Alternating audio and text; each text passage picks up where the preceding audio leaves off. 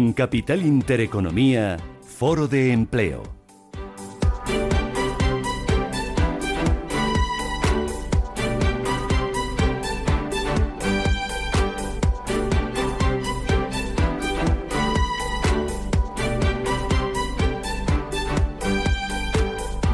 Radio Intereconomía, Capital Intereconomía y abrimos hoy un foro empleo especial. Un foro empleo en el que vamos a hablar del registro de la jornada laboral. Recordarán que hace dos años entraba en vigor esta norma que obligaba a todas las empresas a guardar el horario concreto de inicio y finalización de la jornada de cada uno de sus trabajadores. De ello vamos a hablar durante los próximos minutos para que ustedes tengan toda la información sobre este tema y desde los diferentes puntos de vista de los expertos que nos van a acompañar esta mañana. Rubén. Sí, por ejemplo, les vamos a contar cuál ha sido el balance de esta norma que está presente en nuestro día a día laboral desde el 12 de mayo de 2019. Les vamos a contar también el punto de vista de las empresas, cómo acogieron la norma y cómo se han ido adaptando a ella, el de la inspección de trabajo y el enfoque tecnológico que ha facilitado la implantación de este control horario en las empresas, más si cabe, en tiempo de pandemia, cuando el puesto de trabajo se ha trasladado a nuestras casas. Una norma que tenía como objetivo poner fin a las horas extra trabajadas y que obliga a que el horario de ese empleado esté reflejado y guardado durante cuatro años en cualquier empresa, al margen de la categoría o del grupo profesional del trabajador y que se extiende a todos los sectores de actividad y a todas las empresas, independientemente de su tamaño. Y para empezar la tertulia, Susana, pongo sobre la mesa este sonido de la que por aquel entonces, mayo de 2019, era la ministra de Trabajo, Magdalena Valerio, refiriéndose a la entrada en vigor de este registro horario. Se ha querido dar flexibilidad precisamente para dar cobertura al teletrabajo, a las personas que trabajan en otro país dependiendo de empresas españolas, para que cada empresa, de acuerdo con sus trabajadores y trabajadoras, bien por convenio o bien por acuerdo, decidan qué sistema quieren para ese registro horario hay que cumplir con las jornadas. Los contratos a tiempo parcial son contratos a tiempo parcial. Las horas extraordinarias son horas extraordinarias y sencillamente hay que cumplir la legislación vigente en favor de los trabajadores y trabajadoras, en favor de las propias empresas y en favor también de la seguridad social. De todo esto vamos a hablar hoy con los que ya me acompañan. José Ramón Urtubi Sáez. ¿Qué tal, José Ramón? Encantada. Buenos días. Muchas ganas de conocerte. Eres secretario general del Consejo Español para el Registro de la Jornada. ¿Qué es y a qué se dedica este consejo? El Consejo es una asociación de empresas que tienen una larga experiencia en aplicaciones, en hardware y en software de registro de jornada y lo que estamos intentando, nuestro fin es poner un poquito de, claridad y facilitar la aplicación de la entrada en vigor de esta ley y eh, aclarar conceptos, muchos conceptos que la precipitación que hubo en su momento eh, pues quizás no favoreció. Em, ¿Quiénes forman parte de, este Consejo Español para el registro de la jornada, José Ramón? Empresas del sector del registro de jornada, tanto de hardware como de software, pero también empresas de eh, prevención de riesgos laborales, porque no hay que olvidar que una de las cosas aunque la ministra no, no, la ha citado, pero una de las principales consecuencias de, o objetivos de, de esta normativa como señala la sentencia del Tribunal de la Justicia Europea, es precisamente la búsqueda de la salud laboral. Nos acompaña también Arancha de las Heras. Arancha, ¿qué tal? Buenos días, bienvenida. Buenos días. Que es presidenta de la Universidad Zudima SEME eh, y ella nos va a contar eh, la visión de la empresa en este tema. ¿Ha sido complicado? ¿Está siendo complicado adaptarse a la norma? Pues depende del tipo de empresa. y realmente hay, hay empresas que parece como que viene de fábrica el que tengan que, hacer registro, mientras que otros tipo de profesiones, pues la verdad es que el, el registro ha sido una novedad y ha habido que eh, adaptarse tanto lo que es la parte empresarial como la parte laboral. ¿no? Eh, nos acompaña también Remedios Martínez. Remedios, ¿qué tal? Buenos días, bienvenida. Buenos días, buenos días. Que es CEO de PSD Security, es una empresa con más de 20 años de experiencia en soluciones integrales de software, de hardware, de control de presencia, control de accesos, tornos, barreras de entrada.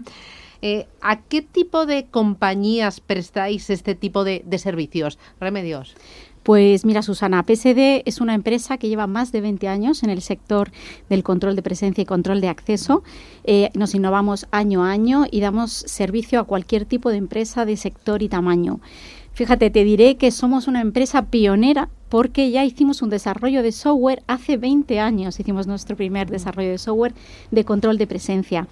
Y, fuimos capaces de unificarlo con el control de producción, de forma que no solamente dábamos a nuestros clientes la posibilidad de control horario, sino también de los costes de su cadena productiva. Eh, en un principio el software eh, que hacíamos era un software que integrábamos dentro de nuestros ordenadores o de los servidores, y necesitaba unos terminales y hoy en día ya puedes fichar desde tu casa, con el móvil, en cualquier lugar. Claro, eso lo ha permitido la pandemia. Entiendo que la pandemia ha acelerado, ¿no? Eh, está siendo una oportunidad para eh, avanzar de forma mucho más rápida. Susana, la pandemia nos ha obligado, para mantenernos en la actividad, a ser virtuales.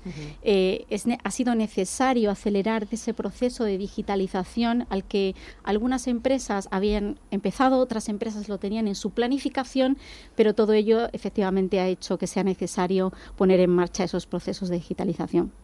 Eh, nos acompaña eh, al otro lado del teléfono Rocío de Fruto. Rocío, ¿qué tal? Buenos días.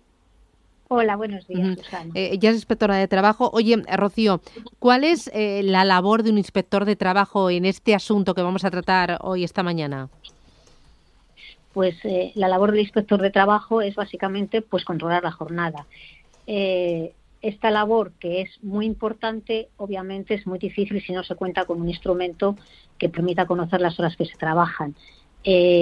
sobre, o sea, yo como inspectora y en su día que fui brevemente diputada, siempre he creído en la necesidad absoluta de que se exista un registro de jornada. Lo habéis dicho muy bien en la, en la primera intervención, eh, las horas extraordinarias eh, no pagadas siguen estando a la orden del día. Simplemente por hacer una pequeña, una, un dar un pequeño dato, el año pasado, o sea, en plena pandemia, se mm. realizaron 320 millones de horas extras en las empresas de nuestro país.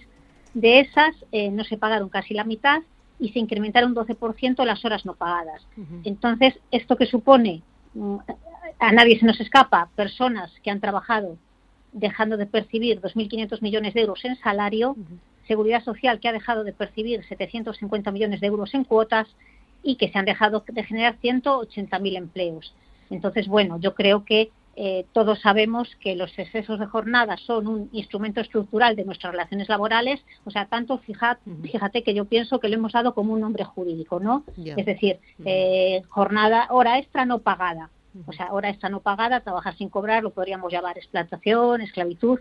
Entonces, bueno, también todos sabemos que hay muchos sectores que ya asumes que cuando vas a empezar a trabajar eh, vas a realizar horas eh, sin cobrar en absoluto. Entonces, bueno, tenemos en nuestro, en nuestro sistema de relaciones laborales un concepto de que el trabajo es caro y que abaratar los costes laborales es el único factor de, que, nos permite la competitividad. Por eso que el trabajo de la inspección eh, siendo difícil, es necesario y el registro de jornada, bueno, yo creo que es un elemento sustancial pues para, garantizar esta eh, cierta dignidad de las relaciones laborales.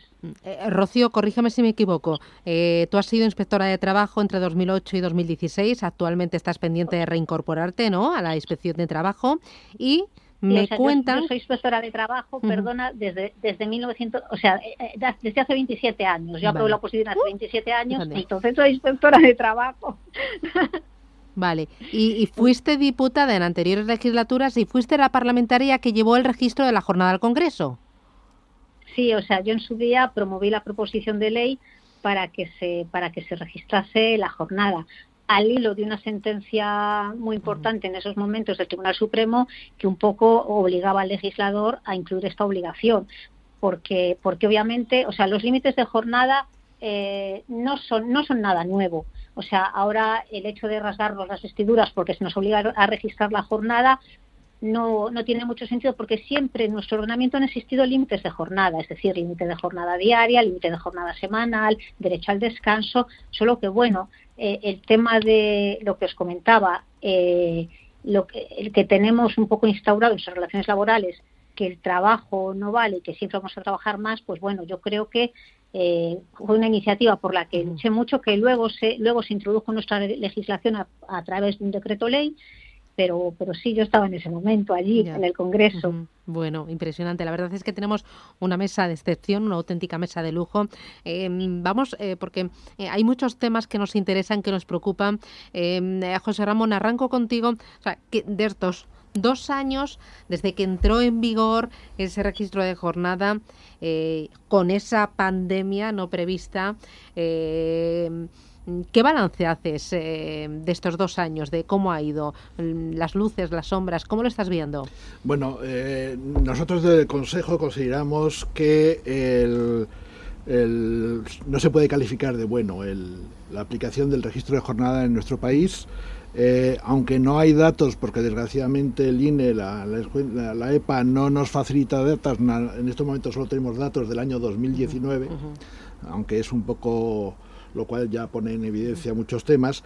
Lo que hay que decir es que primero eh, consideramos que como se precipitó la aplicación del registro de jornada porque venía no ya la sentencia del Tribunal Supremo, sino una sentencia muy importante del Tribunal de Justicia Europea, condenando al Estado español, no solamente al Estado español, a, poner en marcha un registro de jornada, hubo un motivo de urgencias y realmente la modificación del Real, Decreto 8 fueron, fueron 20 líneas. O sea, con eso, en un tema tan complejo y en un momento en que además está cambiando todo, porque todo el derecho del trabajo se basa en el paradigma de que hay un centro de trabajo, un sitio físico de trabajo, y eso tiende a desaparecer, con lo cual todo, todo tiende a cambiar.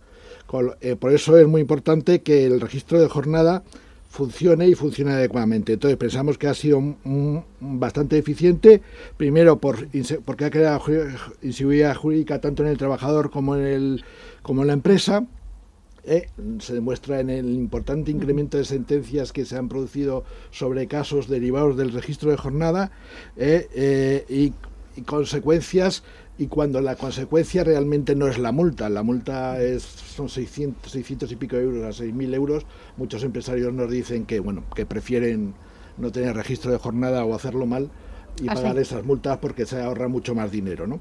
Entonces, este es el primer concepto por el que pensamos que, existe muy mal. Segundo, se ha creado un importante desconcierto de lo que es y de para qué sirve el registro de jornada. Eh, la propia ministra hablaba de horas extraordinarias la sentencia que salió publicada el 14 de mayo, o sea, un día después de entrada en vigor del registro de jornada que se aprobó en marzo, dice que lo que se tiene que aplicar es una directiva de la Unión Europea del año 2003 que habla de salud laboral, donde dice que no se puede trabajar a la semana más de 46 horas, eh, incluyendo las eh, horas extraordinarias y de lo que se trata de defender por parte de la Unión Europea, primero no es solamente una cuestión española, es una cuestión europea, de lo que trata de defender la Unión Europea es que no solamente en la salud laboral, eh, por el exceso de horas de trabajo, sino también en la eficacia del rendimiento del trabajo, porque un trabajador que está 18 horas, o como veíamos hace poco, un sector era una empresa en concreto, pero bueno, que es un sector generalizado, donde había una acusación por parte de 5.000 trabajadores de que trabajaban 84 horas a la semana, es obvio que esto, cualquier especialista en recursos, eh, recursos humanos te lo puede decir, solo puede generar solo puede generar errores, dificultades, estrés y en algunos países como en Francia, pues ya, ya algún CEO ha tenido que ir a la cárcel porque, porque se le suicidaba el personal. Y hablo de una empresa muy importante. Muy importante, sí, lo hemos conocido todos. Claro, eh, pensando en el trabajador, pensando también en la empresa, eh, ¿ventajas que haya traído por ver el vaso un poquito medio lleno? Claro, entonces, eh, ventajas que ha traído para el trabajador y para la empresa. Primero, eh, para el trabajador lo que ha traído es, eh, primero, una seguridad. Ya no basta, porque eso suele pasar mucho en las empresas, de que, bueno, es que fulanito siempre llega tarde, Penenganito siempre se va antes, Zutanito está, trabaja, está lo que llamamos el presentismo, está, pero no está, eh, y luego se dedica a hacer las extraordinarias. Está de florero. exactamente. entonces, todo ese tipo de cosas pueden tienden a objetivizarse. O sea, volvemos a repetir, el registro de jornada no es un fin en sí mismo, es un instrumento que lo que tiene que, hacer es decir, objetivo, estas son las jornadas realmente trabajadas ¿eh? y no entra en disquisiciones de si sí, si no, si todo lo contrario. Para el empresario, desde nuestro punto de vista, quita primero, una, si está bien llevado, por supuesto, quita un engorro que es andar apuntando y calculando y, y, que eso es de la época de los dinosaurios. Exactamente, exactamente. O sea, por eso el papel y ese tipo de instrumentos, no tiene, aparte de que tienen otros efectos, no tiene ningún sentido. ¿eh? Y el empresario puede tener un sistema, hay 100.000 aplicaciones que además no cuestan, o sea, el coste es realmente mínimo, ¿eh? que, que, lo que hace, que lo que puede ver es efectivamente qué tiempo está, trabaja, está trabajando su, su empresario, lo tiene, lo puede ver eh, eh, en tiempo real. En tiempo real, efectivamente. O sea, que es y ahora que estamos hablando de la de la, del Big Data y de la aplicación de todo este tipo de datos, pues es una aplicación que, que precisamente le quita le, farragosidad, le quita burocracia. Hombre, crea certidumbre, y, y, ¿no? Y crea, exactamente, y crea, y crea certidumbre y sobre todo crea lo que consideramos muy importante, crea agilidad para que realmente el Departamento de Recursos Humanos o el CEO o el CEO en la pequeña y mediana empresa tenga capacidad para programar y planificar adecuadamente uh -huh. tanto el aspecto económico como el aspecto el aspecto digamos de programación del funcionamiento. Rubén, eh, eh, José Ramón, eh, ¿qué, ¿qué, se podría mejorar? Hablaba antes usted de las multas, de las, las sanciones. ¿Qué, ¿Qué, se puede mejorar o qué se debe aún mejorar en este registro de jornada para que no nos pasemos el día en el juzgado? A ver, eh, nosotros pr primero clarificar. Acércate al micrófono. Clarificar, o sea, sí. no creemos, no creemos, creemos que el objetivo sean las multas. Eh, para ningún concepto, bajo ningún concepto, no es la idea, no debe ser. Eso, eso es lo que ha creado, digamos, eh, distorsiones respecto al registro de jornada. Eh, el registro de jornada tiene eh, otro fin, como decíamos antes. Eh, entonces, lo que hay que mejorar es clarificar. Por eso, el propio Consejo General, el Consejo Español del Registro de Jornada, en colaboración con los grupos parlamentarios de la Mesa de Trabajo del Congreso, en colaboración con las autoridades, estamos proponiendo la reglamentación del registro de jornada para limar todas esas dudas, todas esas cuestiones que no quedan claras, aplicar toda la jurisprudencia que ha venido existiendo desde esa fecha y clarificar. ¿eh? Clarificar, por, por, ejemplo, que el papel no tiene sentido, que la, la conservación durante los cuatro años, para que sea realmente útil y luego tenga su utilidad en el último caso, que sería el de, el de ya la demanda laboral o lo que sea, el de el acudir a los tribunales, realmente tenga una capacidad probatoria cierta. Eh, me voy con Rocío. Rocío, desde tu experiencia como inspectora de trabajo, ¿crees que la regulación del registro de jornada como una obligación específica de la empresa fue y sigue siendo necesaria? Eh, creo que sí, por vamos, por todo lo que, por lo que todo lo que te he comentado en un principio. Es decir, o sea, yo creo que si en nuestra, en nuestro sistema de relaciones laborales tenemos eh, interiorizado que un trabajador, eh, por el hecho de contratarlo, está a nuestra disposición día y noche, yo creo que es necesario que, que, el Estado establezca un mecanismo para controlar el tiempo que se trabaja. Entonces, bueno, creo que es absolutamente necesario. Y por otro lado, y lo digo un poco al hilo, hace poco eh, ha entrado en vigor eh, una nueva obligación para terminar con la brecha salarial, que es el registro salarial.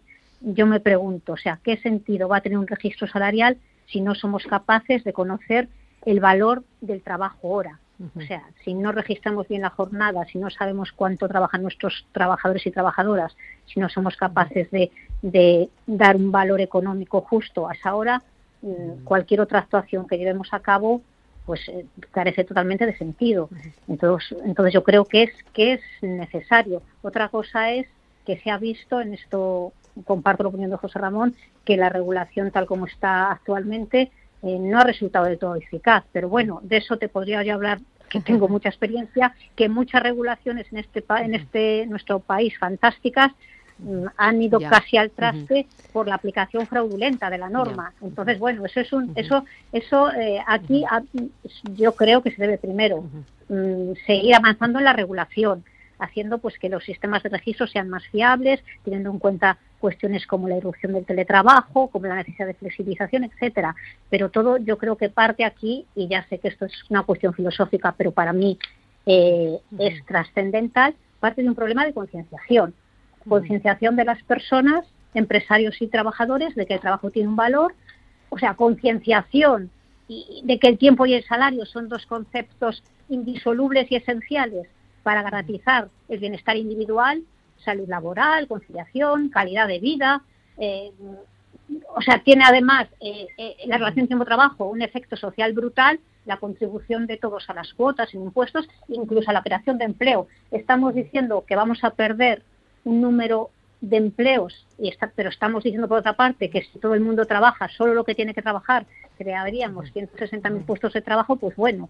Y luego por otra parte, eh, concienciación del propio empresario de que el registro de jornada, repito, que no es nada nuevo, es algo bueno para él, por productividad, por una gestión inteligente de recursos humanos, por tener una paz social, por incrementar incluso la capacidad de consumo de los trabajadores. Entonces, bueno, yo creo que sigue siendo necesario, pero que hay que avanzar con medidas eh, legislativas y de concienciación. Eh, oye, eh, un poquito, os voy a pedir un poquito más de brevedad porque si no se nos va a ir el tiempo. En cuanto a problemas fundamentales que están afectando negativamente a la implantación de ese registro por parte de las empresas, ¿cómo se podría impulsar por fin el cumplimiento de esa obligación? Rocío. Yo creo que es necesario garantizar mecanismos de registro de jornada que, nos aporten fiabilidad y que nos aporten seguridad jurídica sobre los datos que se consignan. O sea, eh, eh, instrumentos como el papel o instrumentos semiautomáticos de registro de jornada, en el que casi ya la entrada se está fichando la entrada y la salida, pues creo que no que no van en beneficio de, cumplir, de, garantizar su cumplimiento. Yo creo que, que impulsar la fiabilidad, impulsar la, la trazabilidad eh, vamos, es esencial. Y luego, por otra parte, eh, ahondando en lo que ha dicho José Ramón, pues ir, ir dando ir dando contenido jurídico a determinadas lagunas que se han producido determinadas dudas de qué es tiempo de trabajo y no. Esa es la fundamental y otras cuestiones. Entonces, es avanzar en la regulación y, sobre todo, en la concienciación de la sociedad de que el problema de las horas extras no pagadas es un mal endémico de nuestro de nuestro sistema y que, y que no podemos seguir permitiéndolo. Eh, Rubén, ¿alguna otra pregunta para Rocío? Sí, sí. Muy, muy breve, Rocío, para terminar con tu, con tu planteamiento, con esta primera exposición. Esto se aprobó en mayo de 2019, menos de un año después estalló la pandemia. ¿Cómo ha afectado la pandemia y el, y el consiguiente teletrabajo a la implantación del registro de jornada?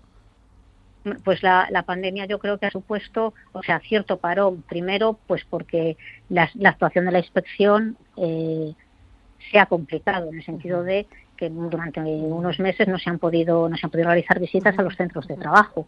Por otra parte, claro, la irrupción de, del teletrabajo ha sido un poco como la excusa, ¿no? Es decir, para, para, para seguir avanzando en el registro de jornada.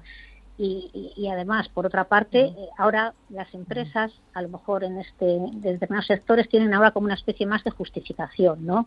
Es decir, eh, lo estamos pasando mal, estamos en una situación muy precaria, el coste de la mano de obra. Entonces, bueno, la, la pandemia yo creo que, ha supuesto un retroceso en la aplicación del registro de jornada y en la propia concienciación de, de, de, la utilidad y la necesidad de este registro. Y, ya para terminar, volviendo al inicio, por eso, porque siempre estamos partiendo, pues que la mano de obra, eh, que la mano de obra es cara y, todo nuestro planteamiento es, pues, pues eh, intentar con el, con el salario eh, hacer frente a, todos nuestros problemas empresariales. Entonces yo creo que sí que ha afectado negativamente. Eh, Arancha, voy contigo. Desde la perspectiva de la empresa, ¿qué balance hacéis? ¿Cómo han ido estos dos años?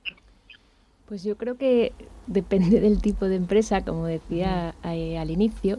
Eh, porque no estamos metiendo en el mismo saco al pequeño comercio donde hay tres personas, que el control es eh, visual, realmente no se necesitaría nada, y estamos metiendo en el mismo saco a grandes empresas que realmente pues es como más necesario el, tener ese tipo de, registro, ¿no? empresas, pues hay de todo. O sea, hay empresas que que han visto de repente eh, un gasto en el control horario porque había que comprar una aplicación porque ya no valía el folio. Sin embargo, hay, hay otras pues que estas herramientas les han permitido, como decía José Ramón, ahorrar tiempo porque pues el control de los papeles pues es más lento y una herramienta te permite un análisis incluso eh, para atrás, ¿no? hacer un, balance de cómo ha sido la, prestación de un determinado trabajador. ¿Y por el lado de los beneficios? Por el lado de los beneficios. Bueno, pues el lado de los beneficios eh, en un momento dado pues tener al, personal más, más contento, más satisfecho en cuanto a que pues realiza la, o sea, es conocedor de, de, los tiempos que realiza la prestación, eh, tiene herramientas para justificar eh, sus, sus horas extras y no veo mucho más eh, beneficio. Sí que a mí personalmente el tema del registro también he, vivido situaciones de personas delante de un ordenador esperando cinco minutos para fichar. O, gente apurada porque llegaba tarde a la prestación, cosa que si no existiera ese registro, pues a lo mejor la tensión, el estrés, que también hablamos mucho en el, en el trabajo, pues no lo tendrían, ¿no? Eh, Rubén, eh, ¿alguna pregunta mm. para Arancha? Sí. Sí, Arancha, el más difícil todavía, el, teletrabajo. Ahí ya el folio no valía, quisieran o no quisieran. ¿Cómo, ¿Cómo ha sido esa adaptación? Bueno, las empresas que han podido teletrabajar, que no todas son eh, afortunadas en ese, en ese sentido, yo siempre lo digo afortunado por el tema sanitario, porque esas personas han estado más protegidas. ahí ha habido buena voluntad, yo creo, realmente, porque las empresas que no tuvieran ese folio, pues han tenido que mandar un correo electrónico o mandar un WhatsApp o, utilizar alguna otra herramienta eh, de la empresa para justificar que estaban, que estaban trabajando. Ha sido incorporar realmente en ocasiones incluso herramientas tecnológicas que en el día a día no era necesario eh, tenerlas cuando estaban en el centro de trabajo. Eh, oye, me voy con remedios. Desde vuestra perspectiva, o sea, ¿cómo puede la tecnología ayudar a las empresas a llevar a cabo esa jornada laboral? Eh, ¿Cómo puede una empresa, cómo puede un trabajador efectuar esa, ese registro de forma telemática? Pues eh, desde luego con las soluciones cloud. Y son varias las ventajas. Ahora mismo voy a citar tres. En primer lugar, eh, la ayuda a la adaptación a la normativa. Nosotros comercializamos una solución que se llama GoTown Cloud, que es del empresario de la fabricante ZKTeco esta solución nos permite no solamente cumplir con todos los requisitos que establece la legislación del control horario, sino también facilitar esa labor de inspección. Y algo también muy importante es que también cumple con todos los requisitos necesarios para en relación a la legislación de la Ley de Protección de Datos. Pero yo aquí marcaría algo muy importante en todas las soluciones cloud y es la accesibilidad. Eh, la solución que nosotros comercializamos, GoTown Cloud, permite gestionar el control de presencia de miles de personas, eh, de cientos de dispositivos en tiempo real en una plataforma online en donde todas las instalaciones y dispositivos pues actúan de la misma manera. Eh, desde las pequeñas empresas a las grandes empresas, todos pueden acceder a través de cualquier navegador web y todos los empleados pueden interactuar de una forma muy sencilla con la aplicación, solicitando los fichajes, solicitando cambios.